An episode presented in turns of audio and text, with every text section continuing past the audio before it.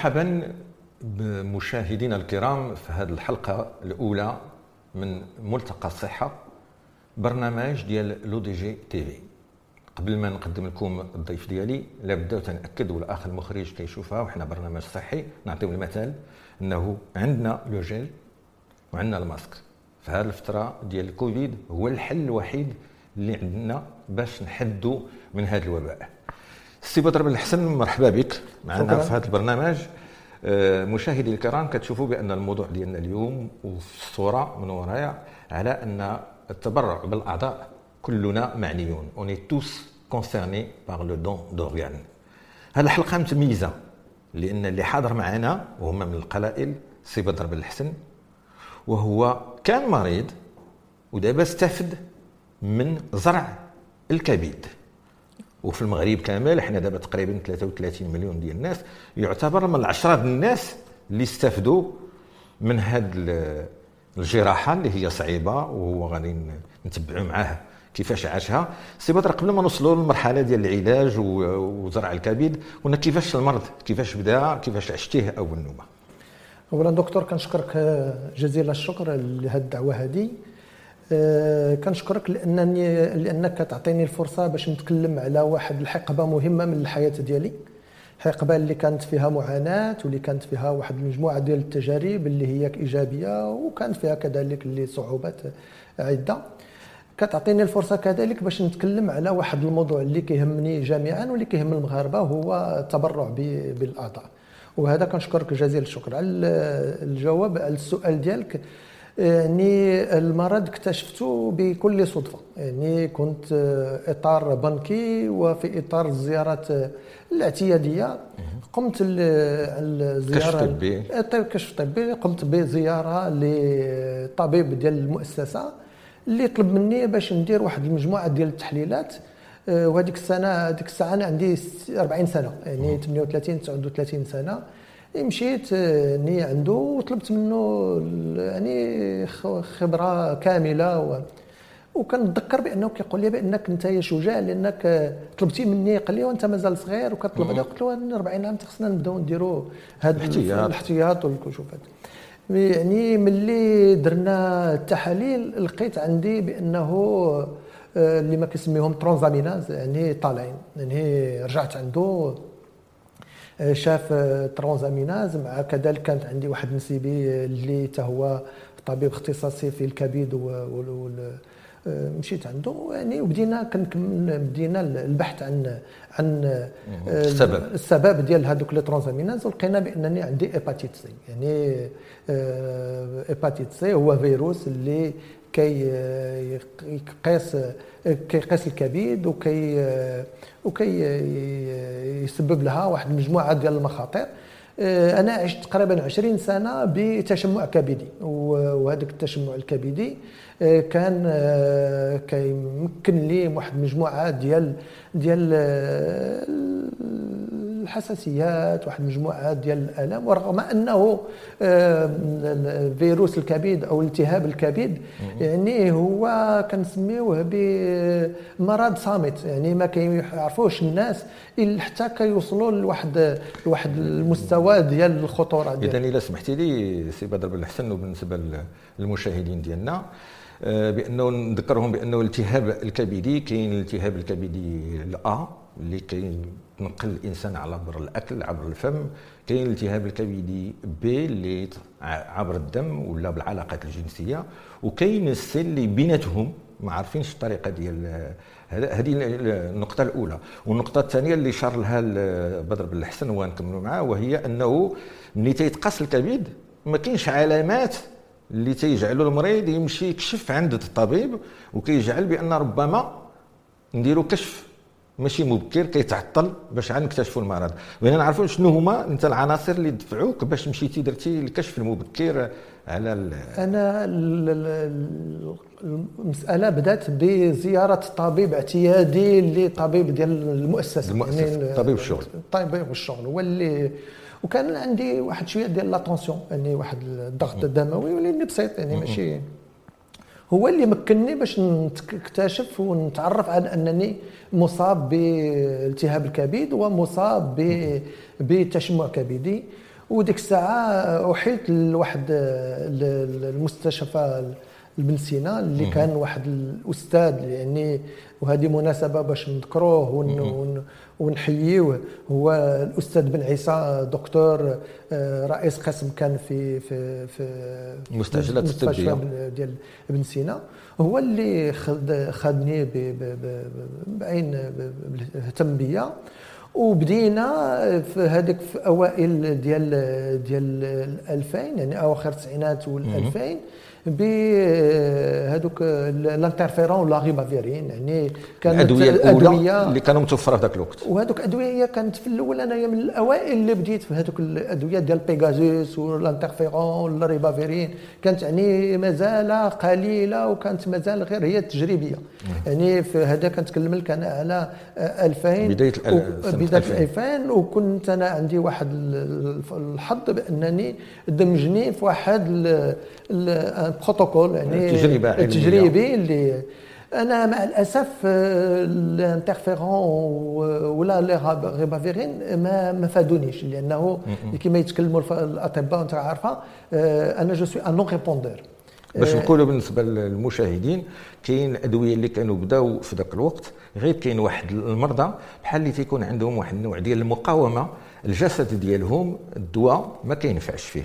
اذا خص حل اخر تفضل السي يعني أنا je suis un non-répondeur وعندي واحد التشمع في درجة F4 يعني الدرجه الدرجه اللي آه، يعني كان ولا الوقت كي يدركني ولا اسمح لي سي بدر انت تقول تشمع درجة اربعه شنو كنتي كتحس جسديا كمريض شنو باش كان كيبان آه، أنا نقول لك السي آه، دكتور أنني أنا واحد الرجل dynamique. يعني رغم الألم ورغم المعاناة يعني انشغالاتي لا العملية ولا المهنية ولا الجمعوية ولا واحد. يعني كنت كان بكل صدق ما كنحس بوالو ولاني ملي كنراجع نفسي كنلقى الآن بأنني كان عندي شوية ديال الضخه كانت عندي الحريق في المفاصل دائما كان عندي الحريق في الراس تقريبا آه، على امتداد.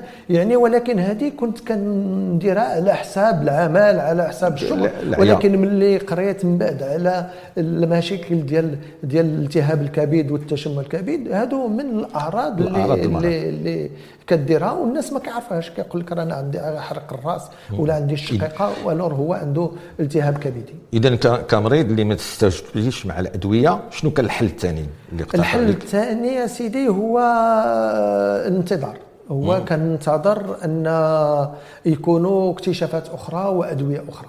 أنا كان عندي أصدقاء وكان عندي كما قلت لك النسيب ديالي اللي هو طبيب. واللي كنت سنويا كن وكنسولو على شنو هي الاكتشافات الجديدة من الناحيه ديال ديال الأدوية. وكنت كنعرف بأنه في بداية 2010 2011 بداوا دوك لي زونتي بروتياز واحد الادويه جديده اللي هي آه، مهمة وفعالة كثير اللي بدات كتظهر في أمريكا.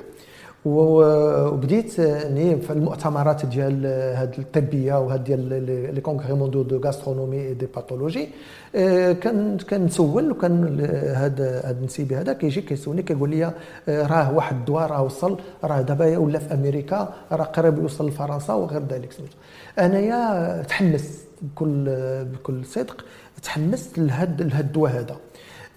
الدواء اللي هو كيدير تقريبا 90 ألف دولار لثلاثة ديال ديال ثلاث شهور. ولكن فيه 95% ديال النجاح.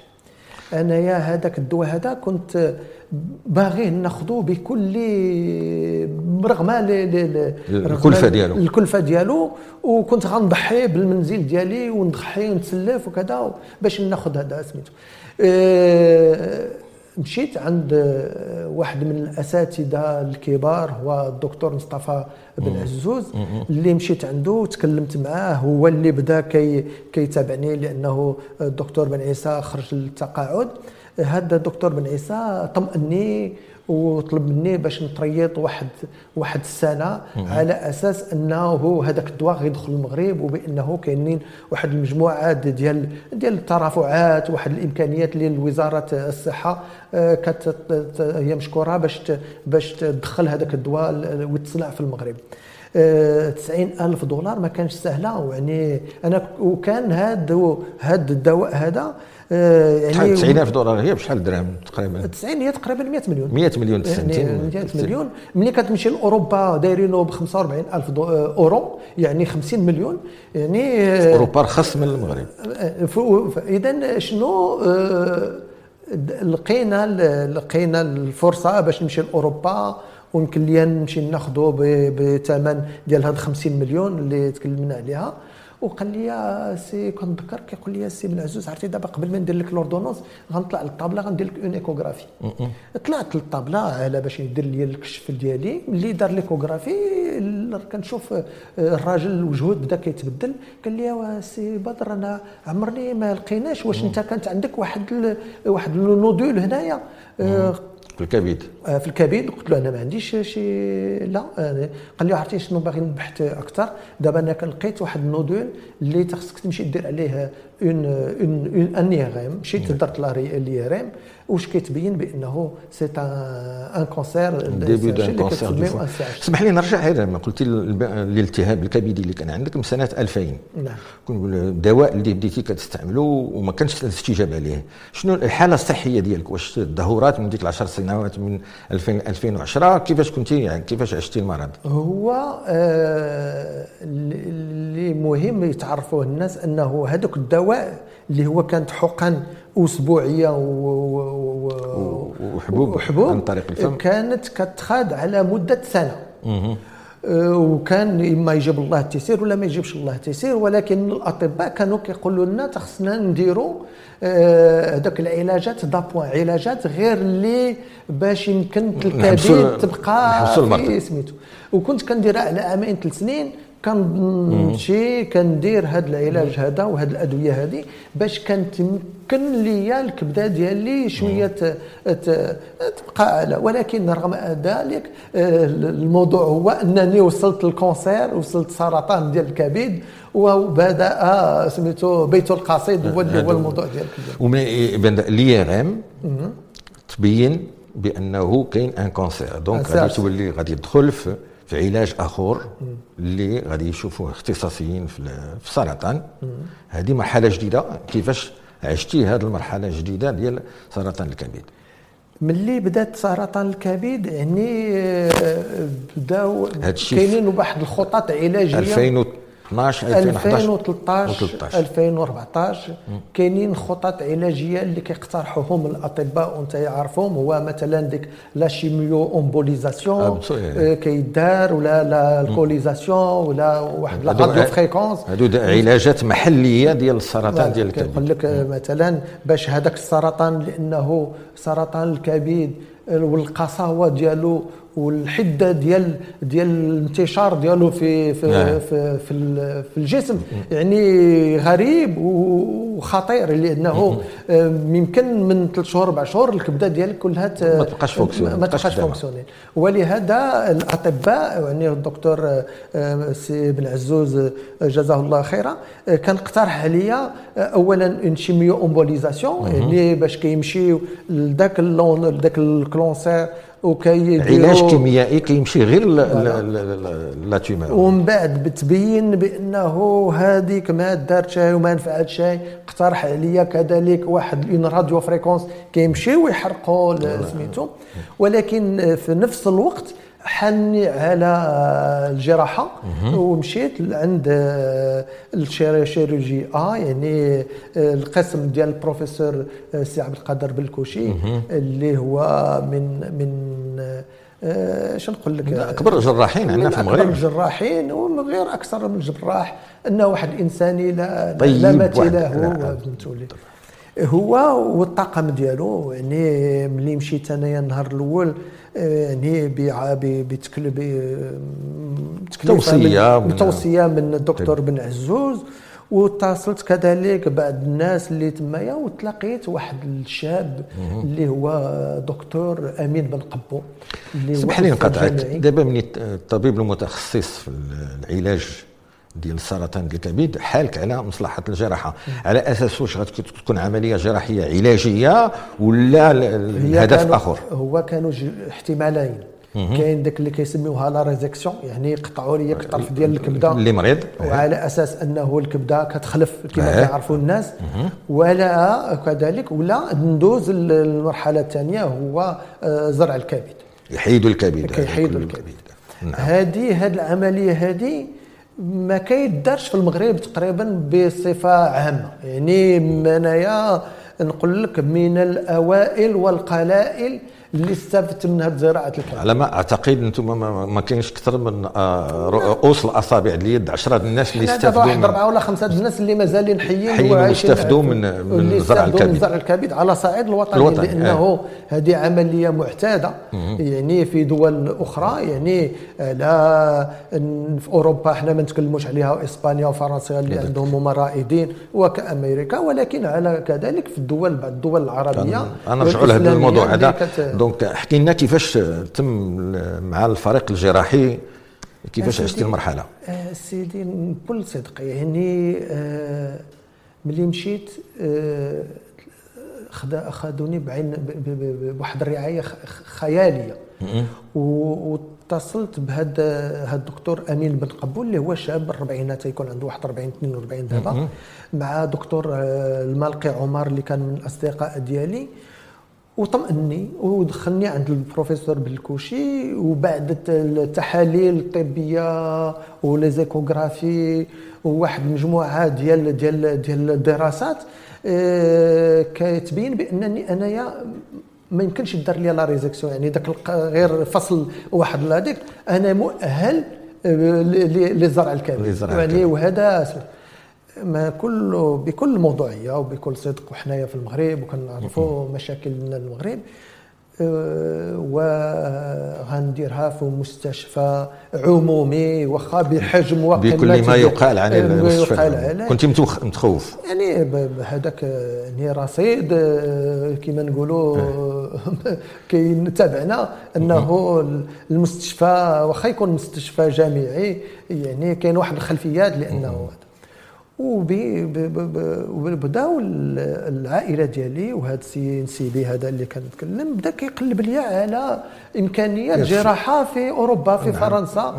ودرنا المحاولات ومشينا قلبنا وصافطوا لنا les devis وكذا. ولكن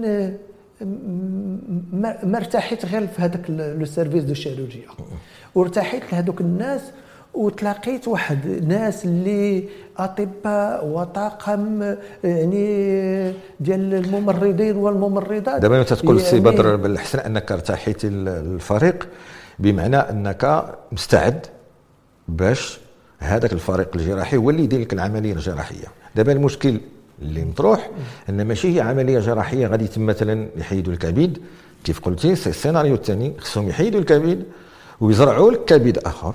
بمعنى خصهم يلقاو هذا الكبد هذا. دونك حكي لنا هذه المرحلة اللي هي ضرورية في, في العلاج الجراحي ديال الحالة ديالك. اولا زراعة الكبد ماشي هي زراعة بسيطة. بسوري هي غير مدة ديال الجراحة ديالها راه 13 14 ساعة 10 12 14 ساعة يعني وثانيا أنه كندخل في واحد المغامرة اللي هي مصيريه ماشي بحال الناس ديال الكيلي. مول الكلوة كيمكن يدير زراعة الكلوة أو لا ديال la cornée يمكن يدير الكلوة ولا la cornée وما جابش الله راه كيمشي يدير ال dialyse ولا كيبقى ما أما الكبد الا مشات الكبد الحياة أو الموت. يعني راه حياة أو موت. يعني هذا هو اللي خلافا على واحد المجموعات ديال ديال الزرع ديال الأعضاء اللي هي كتكون كتطرح دابا هي واخا هي ماشي بنفس السهولة بالنسبة للأعضاء ماشي بنفس السهولة اللي أنا ملي مشيت للسي شو يعني المركز الجامعي المركز ديال ديال بن سينا. يعني هذاك العناية وهذاك الاحتياطات اللي داروا وراوني يعني بكل صدق وراوني بأنهم هما في اطار تهيئ وحدة مختصة بزرع الكبد وبأنهم جميع الإمكانيات المتوفرة وبداو الناس كي هذا القاسم بدأ كيهيئ الممرضين ديالو وكاينين واحد الدكاترة لا هو المخدر ولا الجراح الثاني عندهم تجربة في أوروبا وخصوصا في مستشفيات فرنسية. وطمأنت بكل صدق وليت كان بديت كنشهد غير بالعملية الجراحية في, في, في, في بلادي ومع أحبابي ومع سميتو لأنه آه وأنت عارفها الدكتور آه هذه ماشي عملية جراحية اللي بحال شي بونكريا أو لا بشي هذه عملية جراحية وفيها متابعة. لأنه اللي من بعد العملية أصعب من العملية إلى إلى اسمح لي باش الناس المشاهدين يتبعوا معنا لأن اللي كتقول من بعد العملية سيتادير ملي تيتم زرع العضو كاين واحد المتابعة. نذكروا عليها. دابا كيفاش تمات كيفاش لقيتوا العضو وكيفاش تمت العملية ديال زرع الكبد؟ اولا كان خصني نمر من واحد سبعة ولا ثمانيه ديال الاختصاصيين. لا لا من الكلي الكلي لا من الك... من الريه لا من القلب لا من السنان لا من من الودنين. يعني علاش؟ لأنه كان تخصني نكون خالي من جميع الأعراض والأمراض اللي يمكن بعد العملية. تنجح و... وتكون هي مصيبة وسميتو لأنه حنا غنفسروها من بعد أنه العملية كتبعها واحد مجموعة ديال ديال العلاجات اخرين العلاجات اللي هي كتخدم في ضد المناعة وسميتو. ملي درنا هذه العملية كان انتظار كانت بداية اولا كاين واحد البروتوكول آه، كنقولوا قانوني اللي هو تخصني نمشي باش نقبل سميتو العضو وندير واحد سميتو تنشرحوا للمشاهدين بأنه الدولة المغربية كاين واحد الوثائق اللي سواء المتبرع أو اللي غياخذ العضو كيعمرهم في المحكمة وكنتمناو بأن هذه المسائل تسهل باش عملية التبرع وزرع الأعضاء تكون أسهل في المغرب. تفضل سي بدر. بحسن الحظ كاينة واحد الوحدة اللي ديال التنسيق فيها واحد الأخت لطيفة لأن الأخت اللي مكلفة ب, يعني بلبنى واحد الأخت إيه. لبنى هي اللي كانت مكلفة بهذيك وهي اللي كتاخذ بهذا ومن بعد كانت خصك تنتظر. هذا الانتظار هذا هو انتظار اللي تقريبا سبع شهور ثمان شهور. أنا عندي الحظ أنني تسنيت آه، تقريبا 8 شهور. و كتكون انتظار انتظار متبرع كتنتظر. عضو, عضو. متبرع. يعني هذا هو الإشكالية وهذا هو اللي كيجعل أنه المشروع ديال الزرع الكبد في المغرب آه، عنده صعوبات كثيرة. صعوبات كثيرة. باش نشرحوا للمشاهدين بأنهم تقولوا متبرع مثلا الإنسان اللي تيشكي من الكيلي ديالو ما خدامينش. تيمكن مثلا الأخ ولا الأخت ديالو هما حيين يتبرعوا له بكيلي واحد. هما يعيشوا بواحد هو بكيلي. أما بالنسبة للكبد ما كاينش تبرع من الحي ما يمكن له يكون التبرع غير من إنسان توفى آه، في حادثة سير مثلا. وهنا فين كيطرح الإشكال؟ كيفاش تقنع العائلة اللي فقدات عضو؟ من العائلة ديالها أنه يتبرع بالعضو ديالها ونخليو السي بدر يكمل لنا الحكاية ديالو. هو الحقيقة هو ديال أنه هذا الشيء ديال التبرع ديال ديال الأعضاء يعني هو إشكالية كبيرة في المغرب.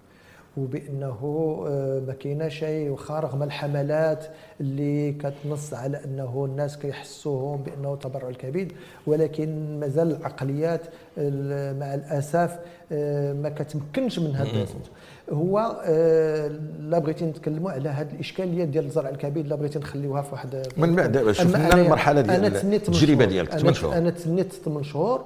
وكانوا عيطوا لي تقريبا ثلاثة المرات وأنا كنمشي للمستشفى وكيقولوا على أساس أنه لقاو كبده وتخصني ننتظر غير هو بعض المرات ما كتكونش ملائمة بعض المرات كيلقاوها متعفنة بعض المرات كيلقاو العائلة حتى هي كترفض واخا أنه سميتو. على إي انتظرت من شهور والحمد لله توصلت آه، سميتو واحد النهار إني عيطوا لي ومشيت ودرت ذاك الزرع الكبد والأمور دازت بخير وعلى خير والحمد لله يعني آه، كانت عملية صعيبة آه، وصعيبة كبير بزاف ولكن الواحد كما يقولوا ال mental ديالو والعقليه ديالو وكذا هو اللي شحال دامت العملية؟ أنا تقريبا. تقريبا العملية بين الأول والآخر كيبقى 14 ساعه 14 ساعه 14 ساعه يعني فيها واحد ثلاثة السوايع ديال باش كيديروا ذاك ال prélèvement باش كيزولوا الكبدة من ذاك الميت وتقريبا 11 12 ساعه باش كيديروك نتايا. أنايا مع الأسف آه، ني المون آه، غوبري يعني خداوني وقعت مضاعفات. مضاعفات سميتو النهار الثاني خداوني عاوتاني وحلوا لي عاوتاني وقادوا لي الأمورات ديالي.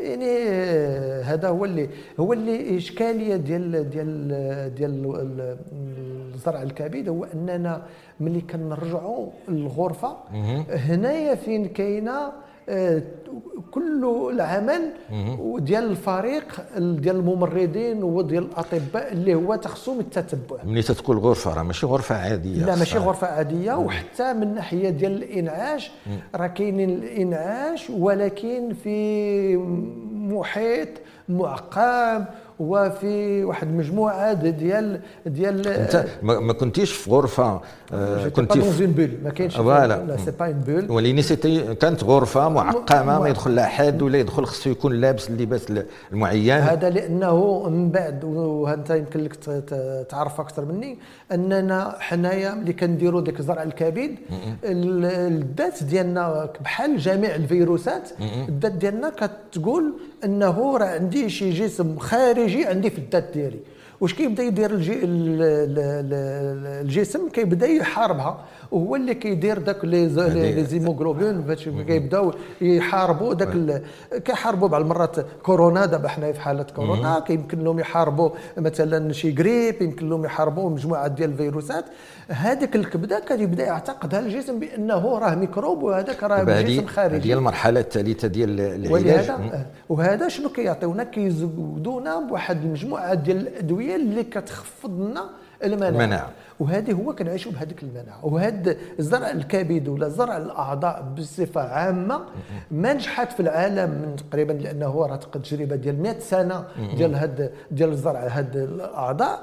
والناس عرفوا الجراحين يخدموا من الناحيه التقنيه ولكن الإشكالية وأنه باش الواحد يعيش آه، خمس سنين ست سنين 20 20 عام آه، هو علاش؟ لأنه الكبد أو ذاك العضو كيتعفن لأنه الذات ديالو كتحاربه ولهذا الاختراع الكبير ماشي هو الزرع ولكن هما هي الأدوية اللي اللي ضد هذا لو روجي ديال هذا الرفض ديال هذا الكبد هذا كيفاش باش نشرحها للإخوة المشاهدين هو السي بدر بن الحسن استفد من عملية ديال الجرح ديال زرع الكبد.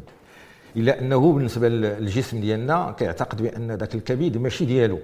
بحال إلى أنه هجم عليه واحد الميكروب ولا حاجة أخرى كينوض يحاربه ويقدر سكون ابيل il va le غادي يرمي هذاك الكبد وهنا فاش تكون المرحله اللي صعيبه والأدوية اللي غاليين هما لي زونتيروجي اللي سي بدر بن الحسن في هذه الحالة هذه خصو ياخذوهم يوميا. كيفاش كتعامل مع الأدوية اليوم سي بدر بن الحسن؟ آه هذه الأدوية هذو طول اليوم وطول الحياة.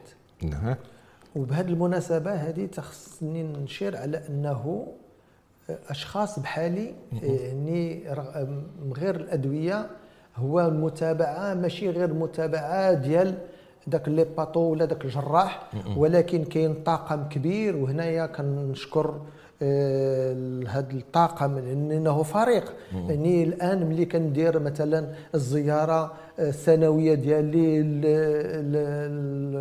ل l'hôpital يعني المستشفى عندي مول الكلوه وعندي مول الكبده وعندي مول القلب وعندي مول الريه وعندي مول الجلد. وهذو كلهم كفاءات مغربية متوفرين. كفاءات مغربية اللي كيهتموا بهذا الموضوع وهما كيتابعوني كل سنة باش كيمكن لأنه هاد هاد l'immunité اللي ولا هاد المناعة ديالي اللي نازلة بحكم أنني بهاد الأدوية وهاد الكبد اللي مزروع يعني كاينة عندي مخاطر أخرى في cancer الجلد ولا أو مشكل ديال الكبد ديال الكلوة لأنه عندي أدوية كناخذها qui sont hépatotoxiques ولهذا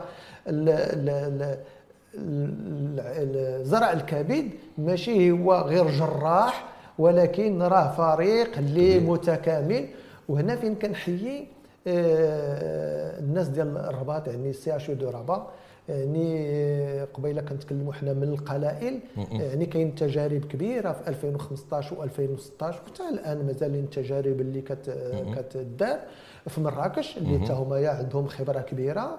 في الدار البيضاء كذلك اللي حتى هما قاموا بواحد المجموعه ديال الزراعات ديال الكبد فاس كذلك اللي داروا بقيم زراعة الكبد إلا أنهم هذه المستشفيات هذو استعنوا بفرق أجنبية.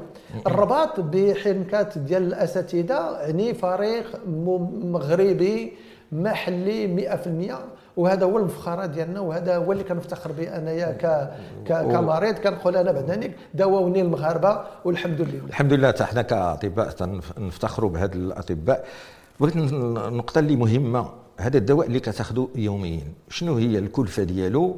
واش هو الي رومبورسابل بلا كنوبس زعما الإشكالية ديال الدواء الاشكاليه ديال زرع الكبد. ونبدأ بهذه النقطة هذه. زرع الكبد أنه ما معطياش لأي واحد. مع الاسف اولا الرماد الناس مقصيين به. ما يمكنش. كاينين الناس مالين لامو.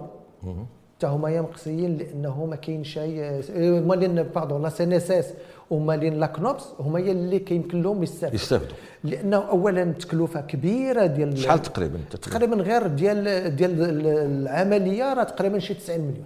هذه العملية. هذه في المغرب 85 90 مليون ديال العملية اللي كتقدرها وهادو الأدوية. الأنظمة ديال الاحتياط الاجتماعي شحال هادو كياخذوهم باعتبار كياخذوهم ب 90% 100% 100% هادو لا هذه من الناحيه الجراحيه هادو من الناحيه الجراحية. من الناحيه ديال الأدوية الحمد لله الأدوية اللي كناخذوا ils sont pris en charge في لو تيغ بايون يعني بداك الثلث اللي اذا يعني حنا أنايا الآن ما كان بحكم عندي لا ميتويال ما كنخلص حتى شي حاجة وكندوز عبر الصيدلي ديالي باش كناخذ الأدوية.